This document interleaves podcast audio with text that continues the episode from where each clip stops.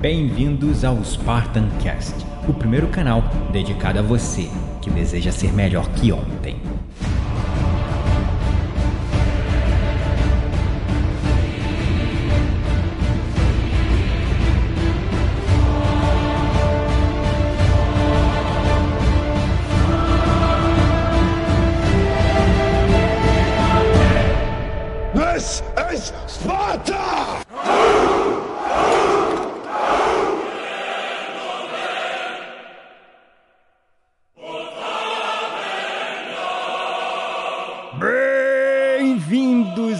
Espartanos e espartanas de todo o Brasil, a mais um episódio do seu, do meu, do nosso Spartan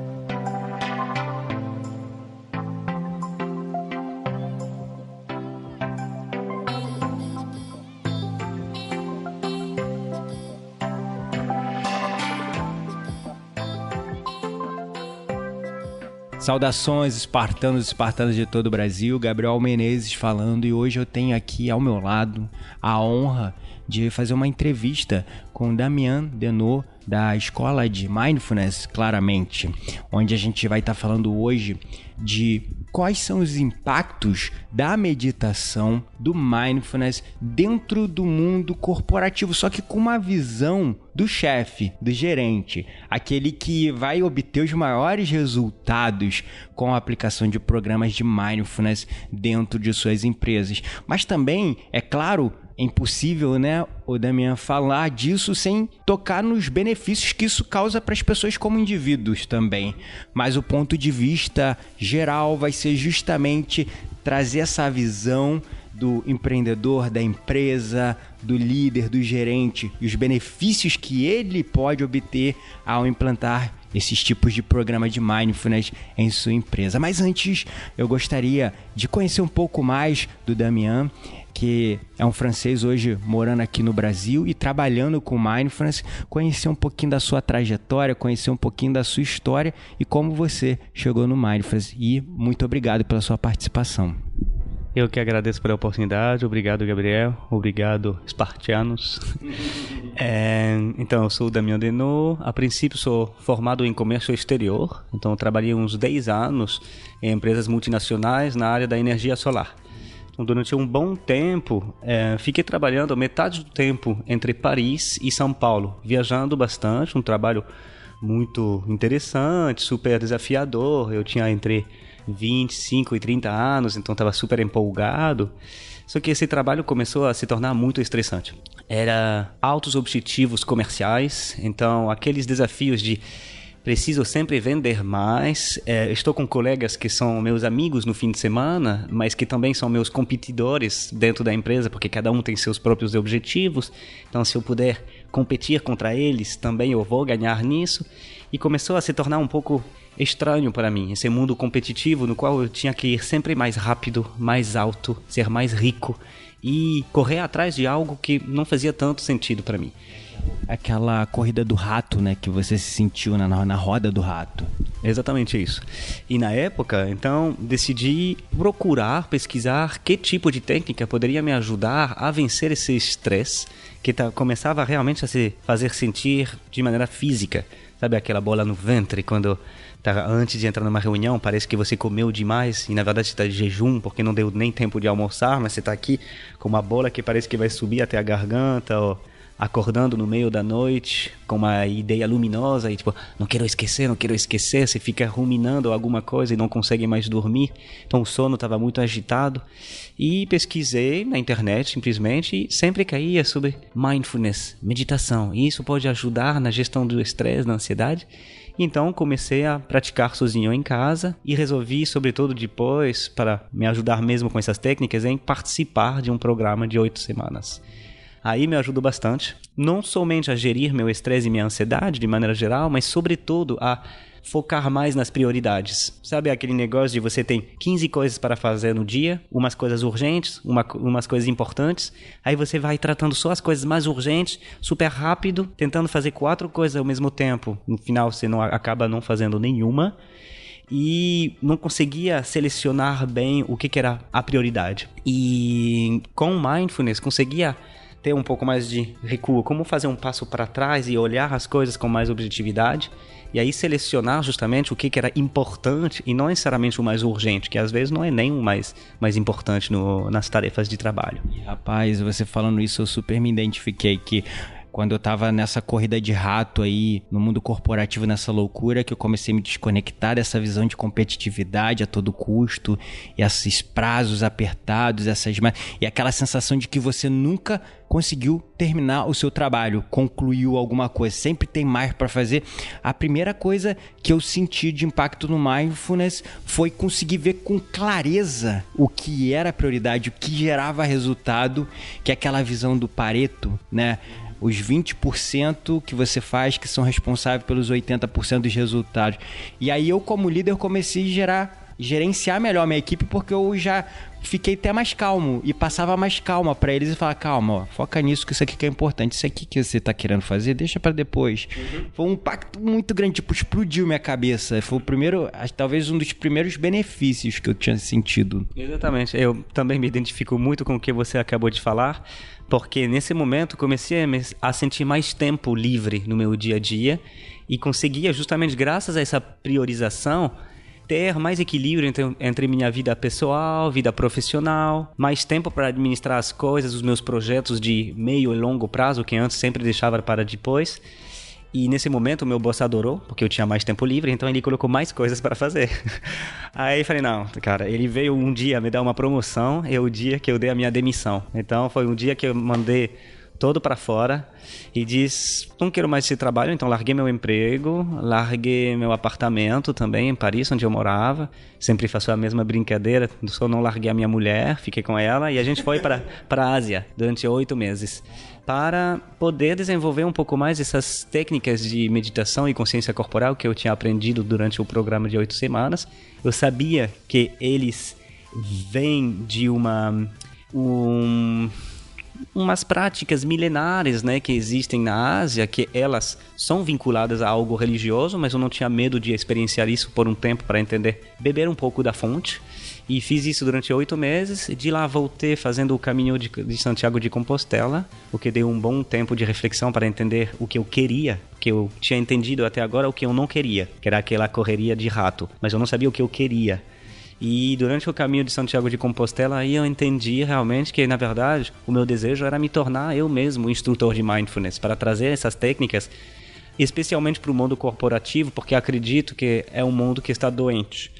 Não estou falando que vocês todos estão loucos, mas o mundo corporativo está doente de estresse e de falta de humanidade um pouco. Acredito que às vezes o foco está demais no econômico e pouco no humano. E eu acredito que com mindfulness eu posso trazer um pouco de, dessa consciência humana sendo o centro das negociações. Perfeito. E quais países que você foi buscar lá beber na fonte o mindfulness na Ásia?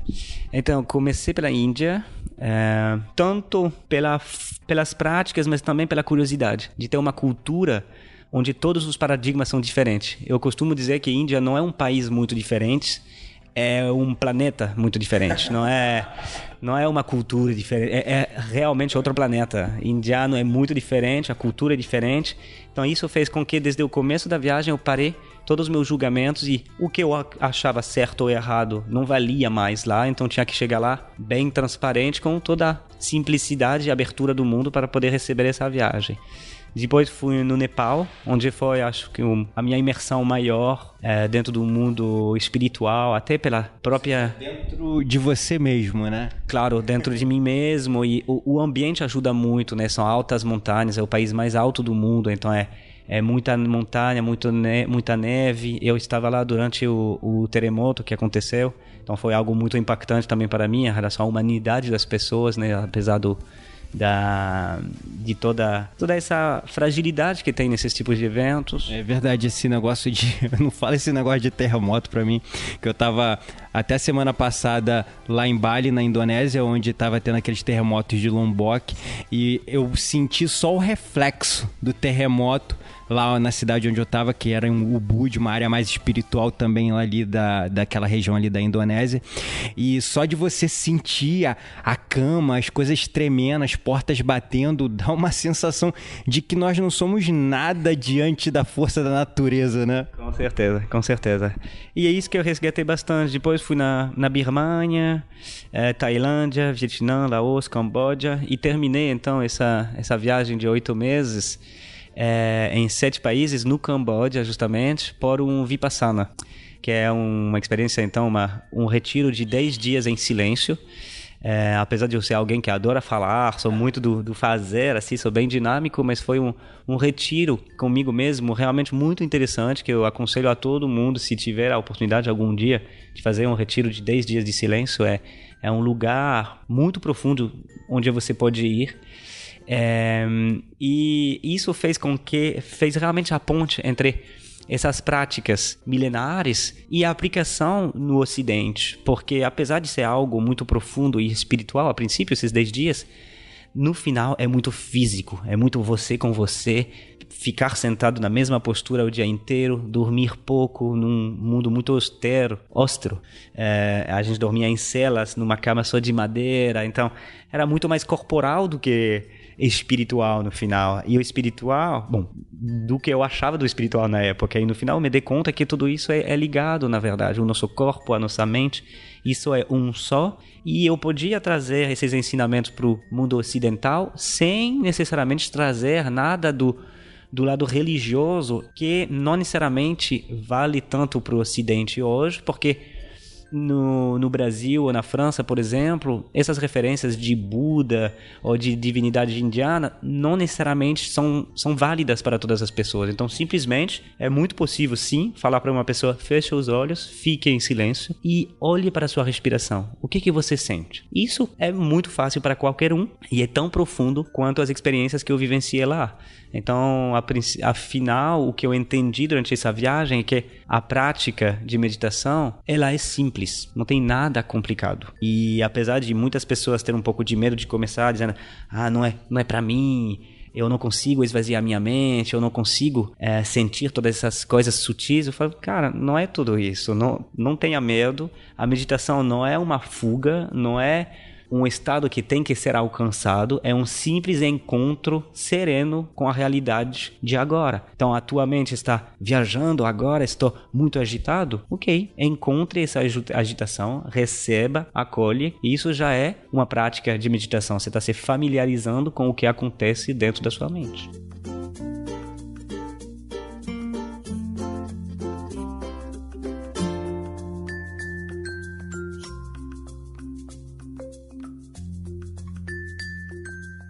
Quando você veio né, para o Ocidente novamente, como é que foi o impacto? E como é que foi, assim, aquele primeiro momento de volta ao mundo ocidental, de volta a essa vida atribulada, estressada, agitada da grande cidade, do mundo corporativo? Como é que foi o contraste e aquele momento ali da virada que eu, putz, vou pegar isso e vou trazer para o mundo corporativo que eles estão doentes e estão precisando disso? Então, eu acho que tudo isso foi, no meu caso, bem é, como dizer, é, gradativo e não tive aquele golpe. Eu acho que esse golpe foi no, no dia que eu decidi dar a minha demissão para o meu boss, porque depois da Ásia, quando eu voltei para o Ocidente, foi no caminho de Santiago de Compostela. Então foi uma, o, o Ocidente bem tranquilo também, com pessoas com uma certa mente aberta também, com a procura de uma, um jeito diferente. E quando eu terminei esse caminho de Santiago, é, vim morar no Brasil já com esse projeto de me tornar instrutor de mindfulness. Então também a minha chegada era mais suave, apesar de, no primeiro momento, querer encontrar um trabalho formal na área de comércio exterior para poder montar meu projeto da Claramente sem ter aquela pressão de ser rentável agora porque precisava de dinheiro. E no final me dei conta que isso não, não me levava em lugar nenhum, porque durante seis meses mandei currículos, fiz entrevistas e tal, só que não era o que eu queria no fundo. Então eu não me dei bem nessas entrevistas, eu mandava o currículo sem querer e eu me colocava na, claramente como um projeto aí com todo o coração. Só que no final eu dedicava só a metade do tempo para esse projeto meu. E um belo dia, a minha esposa ficou grávida, não era planejado, e ela me falou, e ela estava também sem emprego, porque a gente tinha acabado de chegar no Brasil. E aí falei, e agora? Vou ter que abandonar meu projeto da Claramente, porque por enquanto não dá dinheiro, vou ter que encontrar um, um trabalho formal para poder pagar as contas e tal. E ela falou, não, Damião, tá louco. É bem o contrário, você vai abandonar esse negócio de encontrar um trabalho formal, não tá dando nada, vai para Claramente, só que agora tem que tem que funcionar, tem que dar certo, porque daqui a pouco você vai ter um filho. Ou seja, tu foi pro ou vai ou vai, né? então fui. então fui com tudo e com algo que eu acho que é, nessa busca de um trabalho que faz sentido é muito bonito. Porque meu objetivo não era o, o objetivo financeiro de poder alcançar justamente a sustentabilidade de uma família. Meu objetivo era o, o fazer algo que faz sentido para mim. E como eu fiz isso com autenticidade, com muito prazer, aí o sucesso veio. Às vezes eu acredito que a gente coloca o sucesso como o objetivo em si, é, financeiro, o objetivo em números. É, e no final, talvez seja um foco errado, porque a gente não pega o bom meio para realizar isso, que é o prazer, que é o sentimento de se sentir realizado. E eu foquei no sentimento de me sentir realizado, de estar feliz no que eu faço, na sinceridade com as pessoas, e as pessoas conseguem captar isso. E isso é uma certa forma mindfulness também. Depois a gente vai entrar mais em detalhe em que consiste. Mas realmente acredito que isso fez com que eu tivesse sucesso, porque coloquei meu foco na realização de um projeto meu com todo o coração e muito naturalmente, rapidamente, se tornou um projeto viável, é, tanto do lado financeiro quanto de agenda, e eu geri uma empresa sozinho. Que legal. E hoje, então, você está tocando claramente. Como é que está sendo é, essa abordagem dentro do mundo corporativo, essa aceitação do mindfulness dentro do mundo corporativo na sua experiência? Então, surpreendentemente, é, acho que tem uma boa receptividade do, do mindfulness no mundo corporativo. Eu pensei que, a princípio, teria muita resistência de ah não meditação nas empresas é religião não sei o quê todas aquelas objeções que a gente pode imaginar é, felizmente no Brasil faz uns dois três anos está começando a chegar bastante um, divulgação na mídia sobre os efeitos de mindfulness. Uh, mindfulness chegou no Brasil muito pelo lado da, da psicologia também, da ciência. Então tem muitos estudos sobre os impactos de mindfulness sobre o, o bem-estar e a diminuição do estresse, por exemplo, e da ansiedade. Então, como quem se responsabiliza por esse tipo de formação nas empresas costuma ser o RH e o RH costuma ser pessoas com formação em psicologia, tem uma ponte quase natural de não, mindfulness para o mundo corporativo é muito mais é, trazido como uma ferramenta de psicologia do que uma ferramenta é, espiritual ou religiosa, que na verdade não é religião. Eu concordo com esse lado que se você foca nas empresas, a, a gente apresenta uma ferramenta de redução de estresse e de um, diminuição da ansiedade, que engloba muitas, uh, muitos sintomas que podem ser além do simples estresse. Pode ser uh, problemas de coração, por, por exemplo, problemas cardíacos, uh, pode ser depressão, burnout, pode ser problemas de, até de diabetes que são ligados ao estresse. É, e não é uma ferramenta de desenvolvimento espiritual que a gente está propondo. Até que certas pessoas talvez vão encontrar nesse recurso um caminho para, mas não é a proposta primeira que a gente traz nas empresas. Esse não, esse não é o objetivo. Entendi. Então, é, essa ponte é, do mindfulness com a parte da psicologia, que naturalmente hoje compõe os RHs das empresas, tem tanta abertura como talvez também um treinamento de liderança para os líderes. Super, concordo plenamente. E aliás, se você fala em treinamento de líderes, os principais temas são o quê? Resiliência, é, empatia, Uh, a liderança em si, a, o fato de estar consciente do que está fazendo no momento presente para evitar justamente essa frenesia ansiosa de sempre planejar e não estar no, focando no que você realmente está fazendo, que são temáticas que são diretamente tocadas por mindfulness. A única diferença que eu viria entre um treinamento clássico de liderança e um de mindfulness é que mindfulness não fica tanto no conceito e vai muito na prática. E então a gente vai dar ferramentas que o próprio líder pode utilizar em casa, praticar alguns minutos por dia para cultivar essas qualidades que a gente pede para um líder de resiliência, de aceitação, de foco, de atenção e concentração, por exemplo. Isso é fascinante porque realmente é, eu dou treinamentos de liderança e o enfoque de alguns modelos que nós temos que abordar dentro da temática fala muito de conceitos teóricos, mas como desenvolver essas características, essas habilidades essenciais para os líderes de uma maneira natural e orgânica.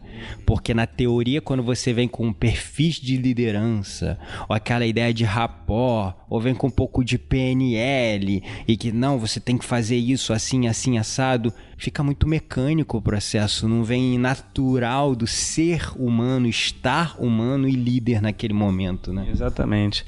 E acredito também que tem pode entender até esses conceitos de rapport, de empatia, quando você explica num belo PowerPoint para a pessoa e ela compra a ideia, tipo, é verdade, como líder eu preciso ser mais empático, ouvir com consciência o que o meu funcionário está me pedindo, ok. Só que na prática eu sou uma pessoa ansiosa ou eh, muito impulsiva, não vou conseguir colocar isso em prática apesar de entender o porquê. E se você pratica isso todos os dias, você faz uma prática fechando os olhos, uh, treinando sua paciência, treinando sua empatia, treinando o ouvir os sinais corporais que emergem de alguns pensamentos, algumas emoções, sentir o meu estresse subindo, minha ansiedade subindo ao nível corporal, para que no dia a dia, quando esses sinais se mostrarem, eu detectar, já que estou entrando naquele perfil de emoção e poder fazer um passo para trás e poder reagir de maneira mais assertiva. É verdade, com certeza. E é desenvolver essas habilidades de maneira natural e orgânica e não forçada, porque como você disse, às vezes na impulsividade, uma pessoa que é mais estressada, mais ansiosa, ela não vai lembrar da teoria, ela vai agir no piloto automático, né?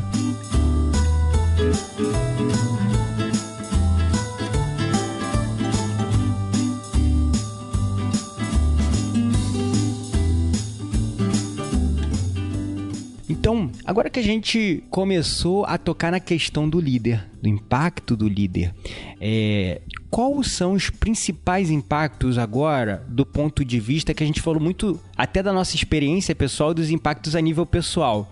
Mas se a gente for olhar hoje como uma empresa, eu como chefe, chefe, tá? Tô usando propositalmente essa palavra ao invés de líder, que é aquele formato antigo de liderar eu quero saber de resultados, eu quero saber de números. Então, como é que você me convenceria a contratar um programa de mindfulness para minha empresa, para o Spartancast, para a equipe toda do Spartancast? Bom, eu vou ir então crescendo e deixando o melhor argumento para o final, é, te convencendo com números. Mas o, são, eu diria, quatro tipos de impactos.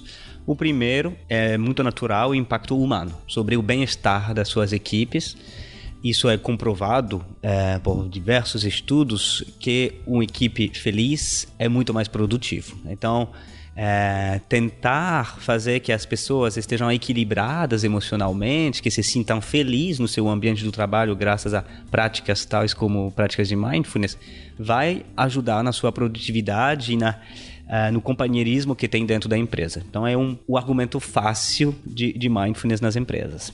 É, o segundo impacto seria um impacto cognitivo, que ele é muito bem comprado justamente pelos é, chefes, porque, igual, é muito fácil de comprovar, é neurocognição, então é muito ciência. É o fato de você se tornar mais focado, mais concentrado nas suas tarefas. Muitos é, estudos científicos comprovam que após de um programa de oito semanas, um participante se torna muito mais focado nas tarefas que ele está fazendo, porque na verdade se está trabalhando a neuroplasticidade. O cérebro em si foi descoberto nos anos 2000 que o cérebro é plástico, ou quer dizer, ele é modulável ao nível estrutural. A neuroplasticidade ou a plasticidade neuronal é a capacidade que o seu cérebro, como órgão, tem de se modular e modificar é, plasticamente ao nível estrutural quando, confor, quando está confrontado a uma nova experiência. No nosso caso, a experiência da meditação. Se você todos os dias, durante 20 minutos, se treina sua mente a se concentrar na sua respiração e sempre que vier um pensamento automático, uma lembrança, um pensamento alheio que te traz fora desse foco, você traz a sua mente de volta para a sua respiração. Isso como um exercício cotidiano. Não importa quantas vezes acontece, você está treinando, malhando o seu cérebro para que as zonas do seu cérebro responsáveis pela concentração, pelo foco, estejam treinadas. Então, no seu dia a dia depois, isso vai se vai se efetivar da maneira seguinte: você está trabalhando num relatório super importante que você tem que entregar daqui a uma hora. Aí começa a tocar seu celular. Você vê o zap. Ah, é verdade, eu esqueci de pagar a conta. Peraí, vou pagar. Depois você checa o Instagram e você já está totalmente desfocado daqui. No caso que você treina o seu foco graças à atenção plena, ainda vai tocar aquele WhatsApp. Ainda você vai estar tá automaticamente levado para fora, você vai, vai olhar seu celular, só que como você treinou e está acostumado a sair do foco e voltar com gentileza, você vai vai, uh, não está na hora, vou checar depois, volto para cá. Então você tem uma, uma capacidade de concentração e de foco muito aumentada.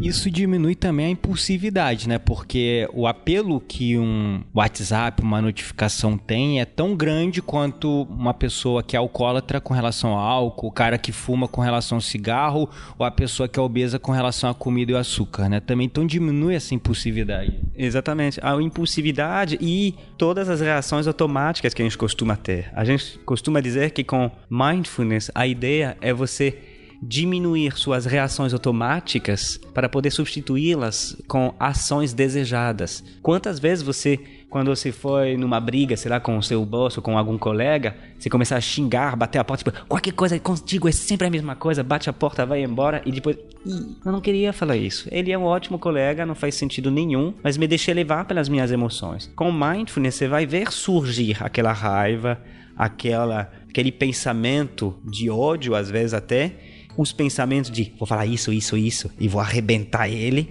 mas você vai entender que isso é só um pensamento que não faz sentido nenhum e então você vai poder decidir se você realmente quer falar isso ou não. Às vezes até você quer falar, porque a pessoa tem que ouvir isso porque é uma, é uma verdade. Mas a maioria das vezes você só fala isso para vencer o argumento e no final não é não ajuda na conversa. Então é interessante que com mindfulness você vai conseguir fazer esse passo para trás para ver as coisas com um pouco mais de objetividade e poder reagir de maneira mais, mais adaptada. Ou seja, aquela clareza e aquela visão também que gera uma clareza sobre a prioridade, sobre o que você tem que fazer. Ou seja, está tudo ligado ao foco, essa questão cognitiva. Exatamente. E é nesse, nisso daqui, justamente da cognição, entra a hum, tomada de decisão também. Que um líder é fundamental. É fundamental. É, na verdade, quando você trabalha atenção plena, mindfulness, você aprende a entrar em contato com seus pensamentos e suas emoções. O que não significa se livrar das emoções. Não queremos, não queremos nos tornarmos apáticos. A ideia não é não quero mais sentir emoções. Bem ao contrário, quero me conectar com elas, aprender a lidar com elas e saber se elas estão me ajudando ou não. Às vezes o estresse é positivo. Um bom estressinho pequeno para te dar um gás, às vezes dá uma força para poder terminar um trabalho. Só que quando ele vem em excesso, aí você se paralisa, começa a tremer e ele não te ajuda a subir no palco.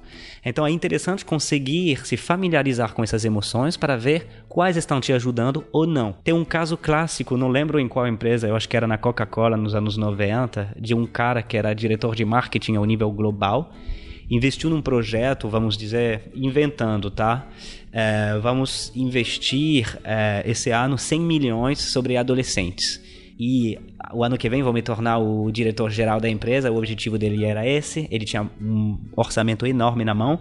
Ele foi com tudo nos adolescentes entre 12 e 16 anos. No meio do ano, todos os sinais estavam no vermelho. Tipo, tá caindo, nada está dando certo, essa estratégia não tá legal, todos os conselheiros deles falaram que, tipo, estamos indo na parede, por favor, pare aqui com essa estratégia. Mas ele tinha a emoção atrás disso, era o bebê dele, era para se tornar CEO, ele tinha que continuar. E então ia com aquela mente do, do coach barato, sabe? De vai com tudo, se você tem algo em mente, não existe. Só que sem, sem nenhuma nenhuma objetividade no o que que ele quer realmente e se isso é ligado a fatos ou se é ligado à emoção. O cara foi com tudo e claro que no final do ano os sinais ainda estavam no vermelho e ele poderia ter muito bem, em vez de se fracassar o ano inteiro, perder os 100 milhões, poderia ter parado em julho, no momento que já os sinais estavam no vermelho, dizer: gastei 50 milhões, mas faltam 50. Vamos tentar ir até o fim do ano, melhorar um pouco isso. Meia culpa, desculpa, eu errei na minha decisão, mas agora que eu tenho um pouco mais de objetividade, acredito que vamos focar talvez em outro público-alvo mas ele se deixou levar pelas emoções, ele provavelmente não fazia a meditação mindfulness, não conseguiu identificar que isso era algo muito mais ligado à emoção que à razão. Então é, é nisso que, é, de maneira cognitiva, a prática de mindfulness pode ajudar o líder na tomada de decisão.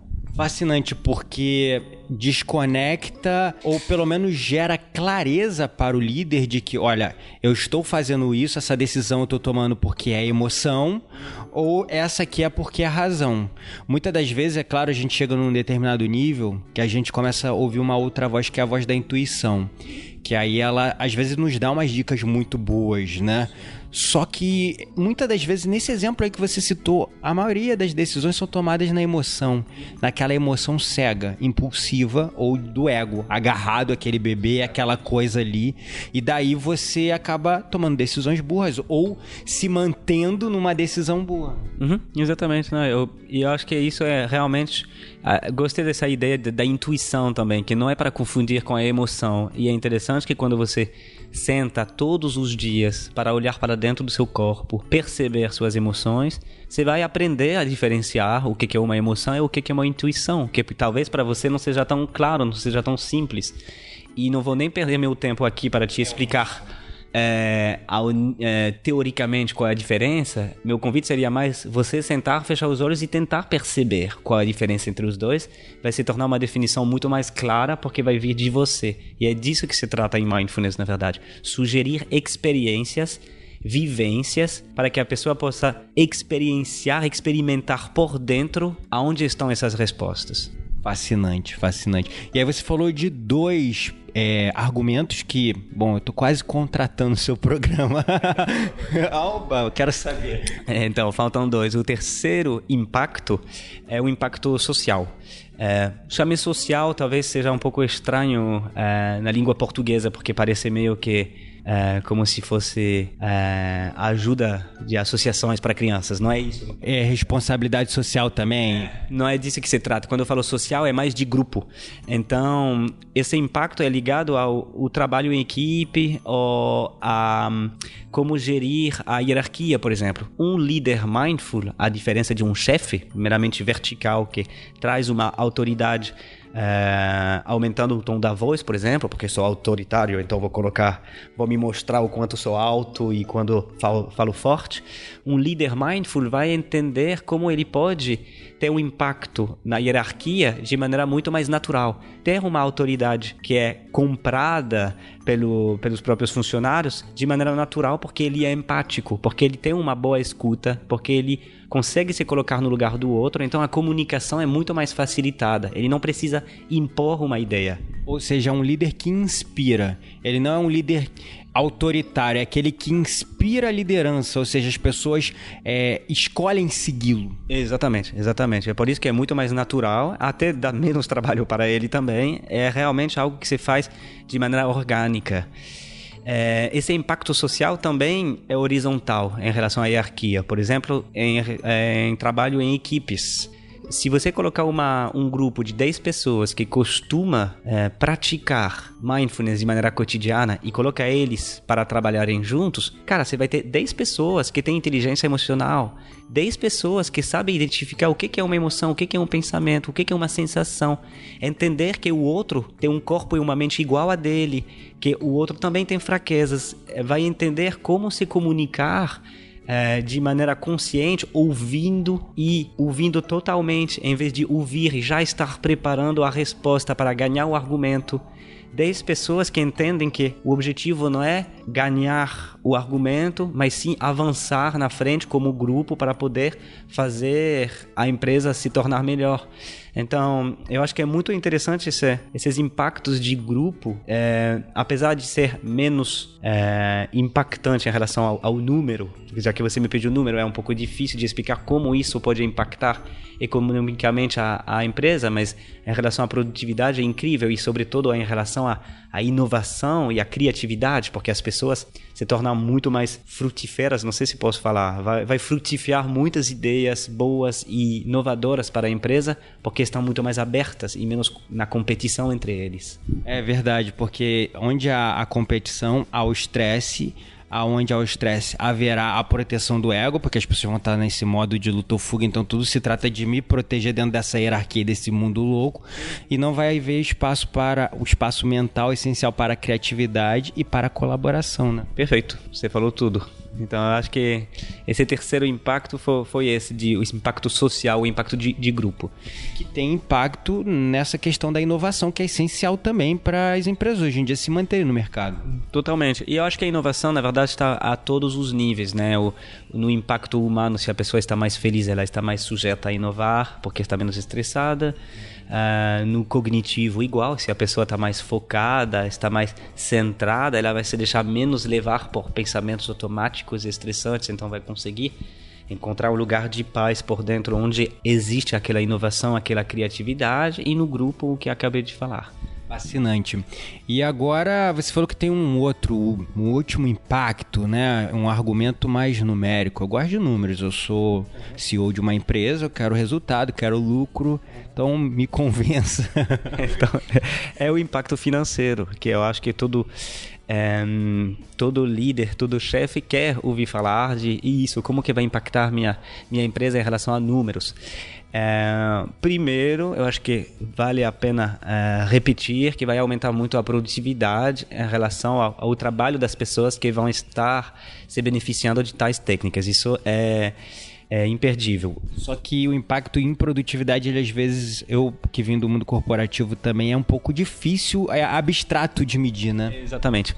É, o que é mais fácil de se medir é a diminuição de licença de trabalho, porque na verdade é, não, não tem um número no Brasil, mas teve um estudo feito na, na Grã-Bretanha com que 80% das licenças de trabalho hoje, era um estudo de 2012, é, são ligados ao estresse. Então, e não é somente, ah, ela está estressada demais, ela se afasta do trabalho. É uma doença cardíaca, o diabetes, é, depressão, burnout, todas essas, essa, essas licenças de trabalho são ligadas ao estresse a princípio. Então, se você trata o problema na base, você vai evitar todas essas doenças. E o impacto financeiro das licenças de trabalho é enorme, não somente pela ausência dessa pessoa, mas pelo impacto que ele vai criar na, na equipe, no equipe todo. Então, realmente é, é delicado. E quando a gente hoje tem, acho que é até mais fácil convencer os líderes a entender isso, porque hoje o termo psicossomático, ele é muito usado. Doenças psicossomáticas. Coisa que há 10 anos atrás, quando alguém falava, não, eu tô doente por causa do estresse. Ih, tá maluco, isso é frescura. Isso não existe, é coisa da tua cabeça. E, bom, eles estavam certo, porque literalmente é uma coisa da cabeça que está afetando o corpo, mas está afetando fisicamente e a doença está se manifestando e está afetando a saúde da pessoa e logo também a produtividade e a disponibilidade dela no posto de trabalho também. Né? É isso, é em relação à disponibilidade no posto de trabalho, sem contar os gastos que estão envolvidos no tratamento dessa pessoa. Porque uma pessoa que precisa de tratamento psiquiátrico ou psicológico as boas empresas costumam é, acompanhar essa, essa pessoa para poder justamente sair lá dessa situação o quanto antes. Então, são números altíssimos em relação ao tratamento, seja em medicamento em acompanhamento psicológico. Tive o um exemplo justamente numa palestra que eu fiz há duas semanas atrás, onde a própria RH tinha um grande problema de saúde mental e estava afastada há oito meses e eles estavam fazendo de tudo para poder recuperá-la. Então, o dinheiro que está investindo, é, que na verdade não é investido no caso, né, que está gastado para a recuperação dessa pessoa, podia ser evitado num simples investimento de prevenção, trabalhando com equilíbrio emocional dessa pessoa. E não estou falando aqui de inteligência emocional, que pode ser também um grau que é atingido com mindfulness, mas é simplesmente equilíbrio emocional, que a pessoa consiga, mais uma vez, entender quais emoções surgem, acolhê-las e depois se equilibrar com as outras emoções que interagem na vida dela, porque nenhuma vida é só triste, é só pesada. Depende muito de como a pessoa está se relacionando com essas emoções. E se ela consegue acolher cada uma delas, ela vai se tornar uma pessoa muito mais equilibrada e muito menos sujeita a esse tipo de, de doenças. Com certeza, e isso é muito interessante porque quando você fala de custos que a gente não consegue mensurar todos os custos. Tem um outro custo que é difícil às vezes você mensurar, que Empresas boas que pagam plano de saúde, todo ano existe um reajuste no preço do plano de saúde baseado na sinistralidade do ano anterior. Então, quanto maior os casos, é igual seguro, né? Se você fez o seguro de carro, aí você foi roubado e daí você vai renovar no outro ano, o custo da sinistralidade, às vezes a pessoa nem consegue renovar o seguro, né? Para a empresa, no plano de saúde, é a mesma coisa. Quanto mais os casos de doença, pessoa afastada precisando de médico, mais vai aumentar a sinistralidade no outro ano para renovar o plano de saúde. Exatamente. E aí se trata de números enormes, porque impacta todos os funcionários, que não tem nada a ver com o custo que seria um curso de oito semanas de mindfulness para uma equipe de 12 pessoas, porque não falamos de um investimento tão alto quanto um valor mensal cobrado por funcionário dentro de um plano de saúde, que mesmo se for reajustado de 20 reais a mais, isso numa empresa de 800 pessoas é um impacto enorme no fim do ano.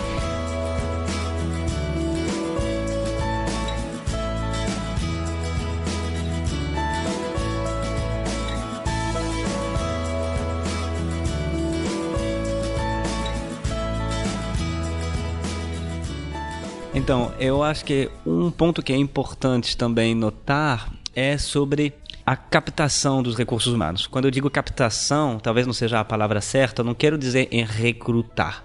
Eu quero dizer em é, manter essas pessoas dentro de, de nossa empresa. Uma grande dificuldade hoje, no mundo moderno, é que as pessoas fiquem na mesma empresa durante muitos anos. A tendência é em querer mudar cada quatro, cinco anos. Eu sou o primeiro a fazer isso. Quando eu trabalhava no mundo corporativo, em três, quatro anos já cansava daquela empresa, queria outra coisa, queria ter novas oportunidades, mais responsabilidade. O fato de me mudar de empresa costumava me fazer até subir na hierarquia. É, e é, ficar 15, 20 anos numa empresa é coisa de outra época. E o grande desafio de todas as grandes empresas, seja a Google, Facebook, Amazon e etc., é guardar esses recursos, sobretudo os líderes, os grandes recursos da empresa, guardá-los na sua empresa, porque todos os, os competidores estão tentando captar esses recursos. É, aí tem diversas técnicas. A Google, o Facebook vão colocar é, várias, é, várias salas de diversões dentro da empresa, etc. Mas todas elas estão praticando mindfulness dentro da empresa. Porque cultivando esse bem-estar, essa qualidade de vida na empresa, faz com que tenha muito menos turnover. Então não tem essa mudança de equipe a cada dois, três anos, que não somente representa um custo em relação a, ao recrutamento, né, que é um alto custo porque você fica sem uma pessoa durante um tempo e você tem que recrutar aquela pessoa. É todo um processo seletivo que é, é, é, custoso, mas tem também todo o gasto da formação. Porque aí você vai ter que pagar a informação àquela pessoa, sem contar que a pessoa que foi embora, você vai, vai embora com um conhecimento altíssimo que a outra provavelmente não vai recuperar daqui a pouco. E ela se vai para o competidor. Aí é evasão de.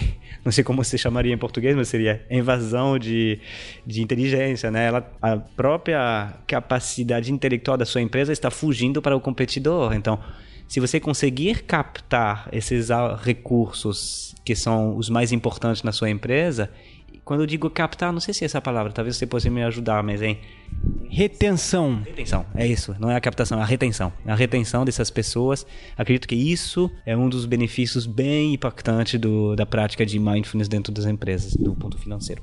Fascinante porque, como você disse, a inteligência que vai para o competidor leva os clientes também, né? Leva a carta de clientes, leva o conhecimento também, porque por mais que a gente fale de segurança industrial, segurança de informação, informação.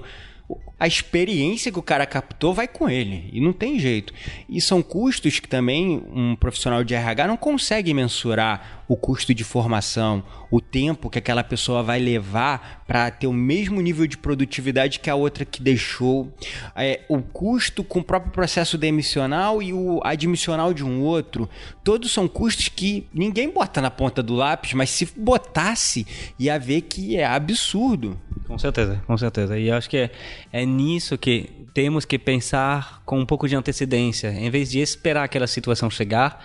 Acredito, eu sou muito um, eu boto sempre na frente a prevenção em vez da, da cura, sabe? Eu acredito muito nisso de prevenir essas doenças mentais, prevenir o estresse, prevenir a ansiedade, prevenir essa, esse turnover, essa necessidade da pessoa de ir embora dessa empresa porque daqui a pouco ela vai cansar. E isso pode ser feito com simples práticas cotidianas que fazem com que a pessoa se sente realizada. É simples assim. O que a gente quer com mindfulness não é trazer pessoas iluminadas dentro da sua empresa é simplesmente fazer com que a pessoa esteja equilibrada emocionalmente, equilibrada mentalmente, esperta, viva, e isso vai fazer com que ela vai se sentir bem dentro da empresa e vai ter aquela noção de propósito. Ela sabe o que está fazendo aqui. O que eu estava falando no começo, que é porque eu me tornei instrutor de mindfulness. A pessoa vai não vai somente comprar o objetivo final da empresa, mas ela vai sentir que ela é um elemento motor dentro dessa empresa, que sem ela a empresa seria diferente. Então ela faz sentido dentro desse grupo que faz a empresa existir. E aumenta é, a, o ownership, né? Que também impacta na proatividade, que é uma coisa que os líderes procuram nos seus liderados e todo mundo reclama, não, que o meu funcionário não é proativo e eu tenho que ficar mandando, mas é porque às vezes ele também não dá espaço mental para a pessoa ser proativa. Sim, sim. E tudo isso é é como se a gente estivesse falando a mesma coisa desde o começo, mas é tão natural para mim que tudo isso entra dentro de mindfulness. A gente não falou muito da prática em si, mas é uma prática muito simples. Não é somente meditação. A gente tem uma tendência a dizer que mindfulness é meditação. Existem práticas de meditação dentro das práticas de mindfulness, mas não é somente isso. É, mindfulness, na verdade, é viver o momento presente é, com atenção plena, estar totalmente consciente do momento presente sem julgamento. Então, você pode muito bem estar praticando mindfulness quando você vai dar uma palestra. Isso não significa que você vai ter que fechar os olhos e meditar, mas simplesmente naquele momento você vai estar prestando atenção a todos os seus sinais corporais. Você vai escolher cada palavra de maneira consciente e você não vai estar falando de maneira automática, pensando nos impactos que vai ter aquela palestra para o seu futuro.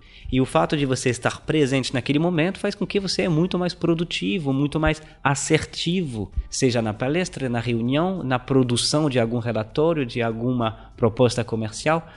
E são técnicas, na verdade, muito simples, mas bem profundas na prática, que necessita então alguém que seja competente para poder ensiná-lo. E isso era, era um ponto que eu queria poder tocar antes do, do fim desse vídeo, o como trazer mindfulness dentro da empresa. Acho que é importante ressaltar a necessidade de ter um profissional competente. Existem associações de mindfulness que um, reúnem os profissionais de mindfulness dentro do Brasil. Tem duas principais, uma se chama Mente Aberta e a outra Abra Mind, que é a Associação Brasileira de Mindfulness. Essas duas associações reúnem os profissionais de mindfulness que foram formadas por organizações competentes e tem regras de, de para as pessoas poderem continuar fazendo parte dessa associação, que são de prática diária, de retiro em silêncio todos os anos, de participar das conferências e, e simpósios que existem é, no mundo de mindfulness eu diria também que é importante também poder identificar o perfil de algum instrutor de mindfulness que teve um vínculo com as organizações. É, não tenho nada contra terapeutas, eu adoro, tenho muitos colegas que trabalham muito bem nesse, nesse aspecto, mas eu acho que faltaria para um terapeuta que é só psicólogo e atua com mindfulness, que faz muito bem seu trabalho com grupos abertos ao público, dentro da empresa, talvez por não ter esse background de o que, que é o trabalho na empresa. Não ter a visão de dentro e não ter a vivência daquele mundo louco corporativo. Exatamente. Poderia chegar com muita uh, aptitude em ensinar mindfulness, entender todos os mecanismos, mas talvez não estar próximo o suficiente daquele cara que está dentro da empresa. É, falando a mesma língua dele. É, e falando a mesma língua. É, não quero parecer estar vendendo o, o, meu curso assim. Desse... Claro, fica à vontade, inclusive, de falar sobre o seu trabalho. Não, mas realmente eu acho que esse perfil, por exemplo, que eu tenho de um cara que trabalhou 10 anos dentro das corporações, que ficou estressado, mudou de vida para poder trabalhar com mindfulness, acho que é um perfil interessante para quem trabalha em empresa. E existem muitas outras pessoas, não sou o único nesse perfil.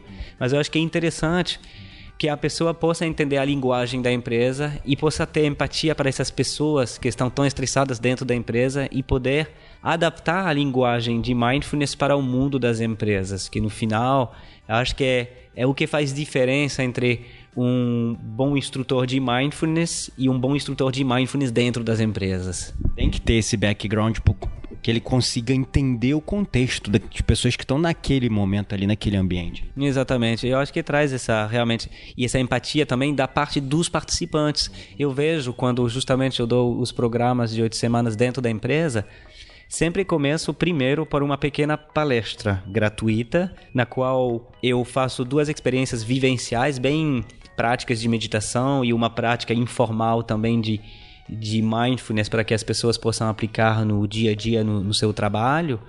E quando eu faço essa pequena vivência de, de descoberta, todas as pessoas se, se, impressionam quando eu chego lá, porque elas ouvem falar, ah, vai ter um evento sobre meditação nas empresas, que legal, então as pessoas estão curiosas, vão lá, e elas esperam um velho monge careca vindo com uma toca e tal, e eles me vêm chegar aí com essa camisa formal e e falando da minha história, tipo, cara, aí logo quebra uma barreira de meditação não é para mim. É o tal do rapport, né? Gera rapport ali naquele momento. Exatamente. E aí logo se identifica com aquela pessoa que vem e diz: Ah, eu posso também fazer isso. Até porque eu tenho um jeito meio acelerado de falar. Então, tipo, cara, mas esse, se esse cara aí medita, eu posso também. Ele tá todo, tipo, ele não parece lerdo que as pessoas às vezes é. acham que ao praticar meditação vai, vai se tornar meio lerdo e vai estar tudo lentinho e vai ver que não, cara, esse cara é, é esperto, ele é ativo, ele é reativo também, então... Eu acho que a gente fica até mais ágil, a verdade é essa, né? Com, com certeza. A imagem que a gente traz com a meditação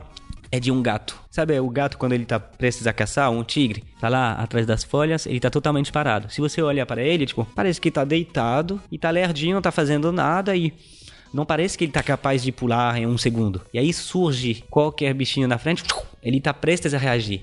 Meditação é esse estado de alerta também. Você está lá sereno, calmo, mas preste, atento, alerto a poder agir frente a qualquer situação e evitar de reagir de maneira automática, que é o que o humano faz quando está estressado demais. Ele, claro que é super reativo, mas às vezes é demais e não consegue controlar. E o gato tem essa capacidade de focar naquela coisa, estar prestes a surgir no, no bom momento e no momento adequado, né? E ele age de maneira assertiva, porque o bote que ele dá, ele pega a presa, né? Com certeza, com certeza. Raramente falha. Exato. Fascinante, Damian, esse contexto que você desenhou dentro do mundo corporativo, a sua experiência, como isso colabora. Hoje você está trabalhando em que empresas? Quais empresas hoje já tiveram, hoje aqui no Brasil, a, a oportunidade de ter acesso a esse tipo de treinamento que você oferece através do Claramente? Então, é, eu comecei pela IBM, então foi ótimo porque já comecei por uma, uma ótima empresa, né, e um bom modelo para aplicar, porque é uma empresa hiperdinâmica, né, com justamente é, querendo essas novas iniciativas e tive ótimos resultados dentro da empresa, tanto com eventos mais pontuais, como pequenos workshops, e também programas de oito semanas. Eu fiz uns quatro, cinco programas de oito semanas lá, com turmas bem grandes, que tiveram ótimos resultados. Logo depois, eu fui trabalhar na Petrobras também, empresa que está precisando bastante, né? se tem uma empresa estressada hoje, eu acredito que a Petrobras deve fazer parte do, do ranking do, do, top 10, né? É, eles mesmos estão falando isso, pela, pelo contexto, né, pelo qual passou a Petrobras nos últimos anos. Social, econômico. Exatamente. É, igual, com ótimos resultados, foi muito interessante. É, acabei de terminar agora um, um, um programa de oito semanas na Sony Music, então é uma empresa muito interessante porque super jovem, dinâmica pra caramba. Trabalha com entretenimento. Exatamente. E que é interessante ver como é, é muito diferente a imagem que a gente tem de uma empresa e quando a empresa está vivida por dentro. Porque todo mundo vai pensar, ah, se vai na Sony Music ou no Facebook, ou, ou sei lá, qualquer empresa jovem, dinâmica, deve ser super legal, super. E é legal, as pessoas são muito legais, o ambiente de trabalho é, é bonito de se ver, só que são pessoas muito estressadas, porque tem 10 mil tarefas para realizar no dia, é muito dinâmica, é um mercado muito flutuante também, então um ano pode ser maravilhoso, o ano seguinte pode ser muito catastrófico.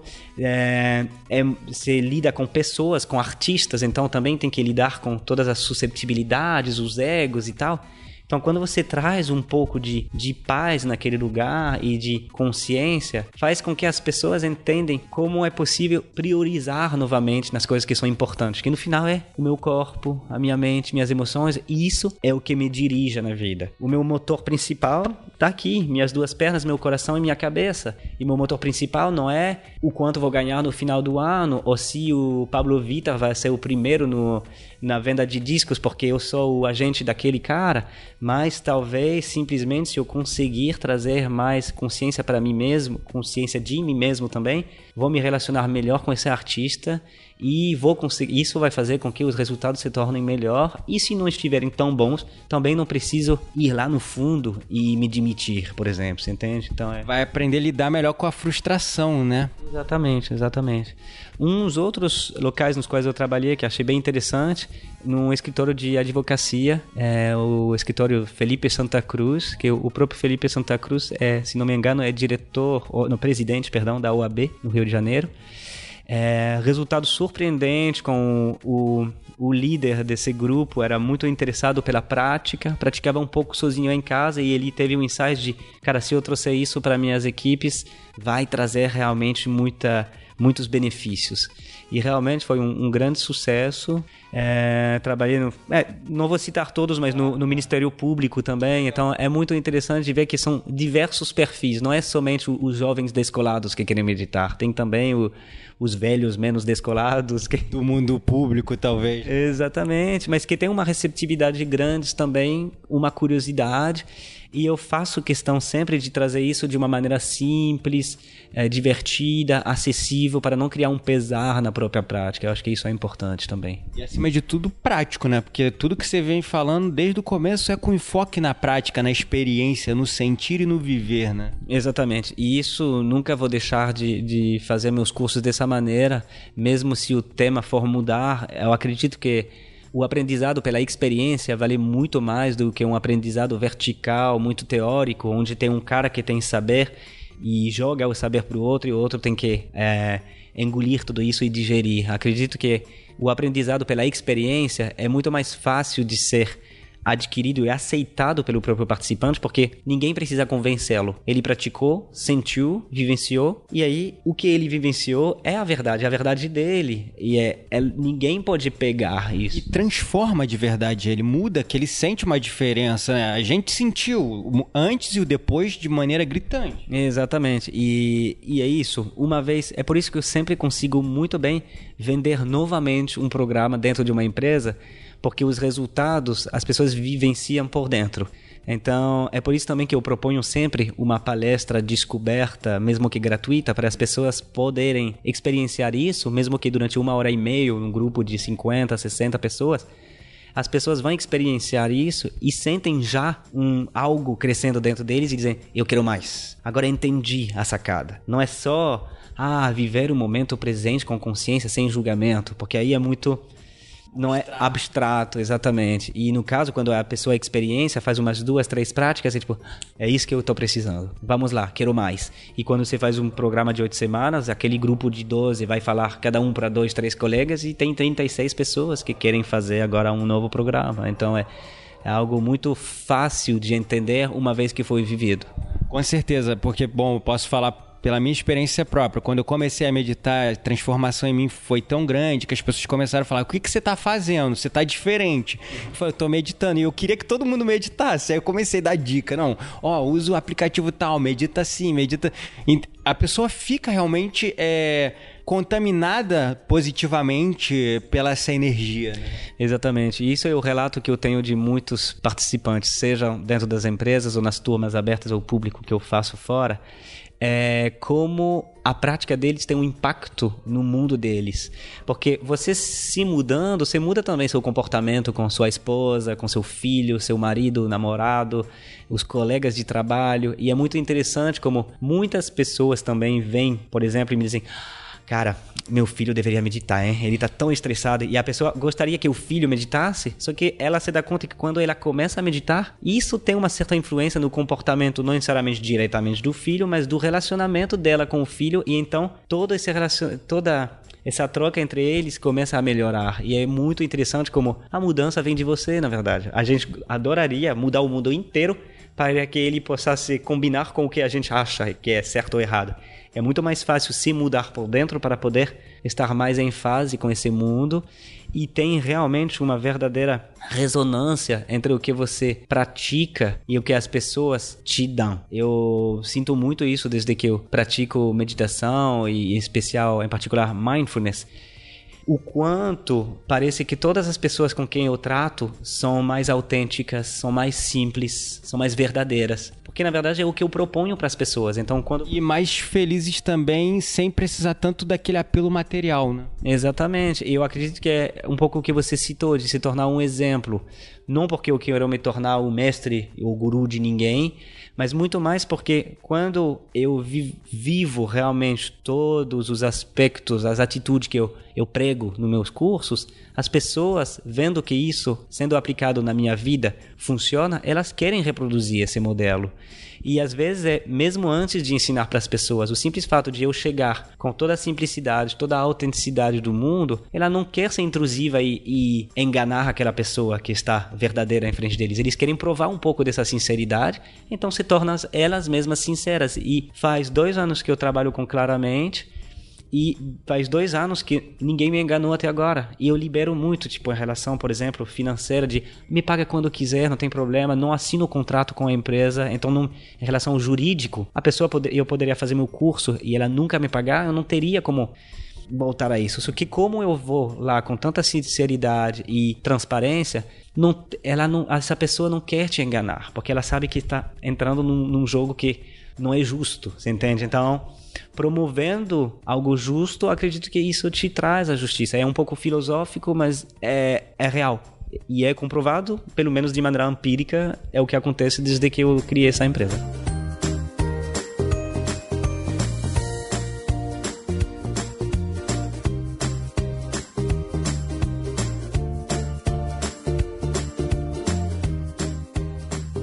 Então fica a dica aí caro espartano espartana, seguindo aí os conselhos e esse bate-papo maravilhoso com Damian do Claramente. Me conta, inclusive, Damian, como é que faz pro pessoal que está nos acompanhando, seja pelo podcast ou pelo nosso vídeo, né, pela nossa entrevista no YouTube, como que ela faz para te encontrar, encontrar seus serviços, seu trabalho, que está interessado, um líder, um gerente de uma empresa que falou, pô, é isso, eu quero isso lá para minha empresa. Como é que ele faz para te encontrar? Então, simplesmente pode ir no, no meu site, que é www.claramente.net. Aí tem todos os meus contatos, pode também enviar uma mensagem a partir do site. E, na verdade, simplesmente fazendo contato comigo, sendo você, você um líder ou não. Isso é um ponto super importante. Você é um simples funcionário da sua empresa, você quer trazer isso na sua empresa, mas não tem o budget, não tenho como financiar isso, não tem problema. Isso aconteceu muito, aliás, até na IBM, nas maiores empresas, é assim que aconteceu. Foi um simples funcionário que veio me buscar e disse eu quero isso na minha empresa, mas não tenho budget. Como a gente faz? Os próprios funcionários custearam o valor da formação a IBM disponibilizou o espaço, o momento durante o expediente E eu fiz um valor promocional para essas pessoas porque elas conseguiram montar uma turma inteira. Então, para mim também valia a pena poder acessar essa empresa, não tinha nenhum custo em relação a aluguel de espaço e tal, então todo mundo estava ganhando nessa situação. Então, sempre existem diferentes tipos para poder custear uma tal formação e isso é importante de entender não é necessariamente a empresa que paga tudo. Aliás, uma pequena dica para você, líder de, dessa empresa que quer contratar meu serviço, evite pagar tudo, porque senão aquele funcionário que não está muito animado, já que é gratuito, vai ir lá se jogar naquela formação e talvez não é ele que está precisando mais. Isso é o que a gente fez até justamente naquela empresa é, que eu citei de, de advocacia o líder estava tão empolgado que queria pagar tudo, eu dei a dica para ele de fazer um, uma pequena participação, mesmo que pequena. Porque no horário de se inscrever, quando o participante tem que assinar um cheque para poder bancar aquela formação, mesmo que seja um valor muito simbólico, simbólico ele vai pensar duas vezes. Então, só as pessoas. Ideia, né? Exatamente. Ele tá literalmente envolvendo um fator financeiro. Então, ele está ali se responsabilizando. Exatamente. E então isso faz com que vai filtrar as pessoas mais interessadas. Então, existe realmente diferentes tipos de contratação, diferentes tipos de eventos também. Como eu falei, tem a vivência de uma hora e meia para poder apresentar um pouco a técnica. Tem um programa de oito semanas, que seriam oito sessões de uma hora e meia. E existe um entre dois também que seria equivalente a um workshop, que pode ser uma tarde, um dia ou dois dias. E em dois dias completos a gente consegue trazer todas as técnicas que a gente viria durante um programa de oito semanas, por exemplo. Então fica a dica para você aí que gostou, né? Acompanha essa dica que foi interessante porque de fato a sua empresa precisa do mindfulness. Todos nós precisamos e aqueles que foram contaminados positivamente se transformaram. Gratidão é a palavra enorme pela sua participação. Muito obrigado por me receber e falar de maneira tão genuína, tão verdadeira e que brilha a paixão nos seus olhos quando se fala desse assunto. Muito obrigado mesmo. Eu que agradeço, Gabriel. Muito obrigado pela oportunidade. Obrigado a todos e todas pela atenção plena, no caso. E até a próxima, talvez para outro vídeo aqui com, com você no Spartancast. Sem dúvidas, outras oportunidades surgirão. Gratidão é a palavra pelo seu apoio e suporte. Não deixe de avaliar o nosso episódio no podcast, na iTunes e também seguir o nosso canal no YouTube e nas redes sociais. E também não deixe de ir no post do episódio onde você vai encontrar o link com o site do Damian para conhecer um pouco mais o trabalho dele. Lembre-se, você não está mais sozinho. Nós somos o Spartan Cast.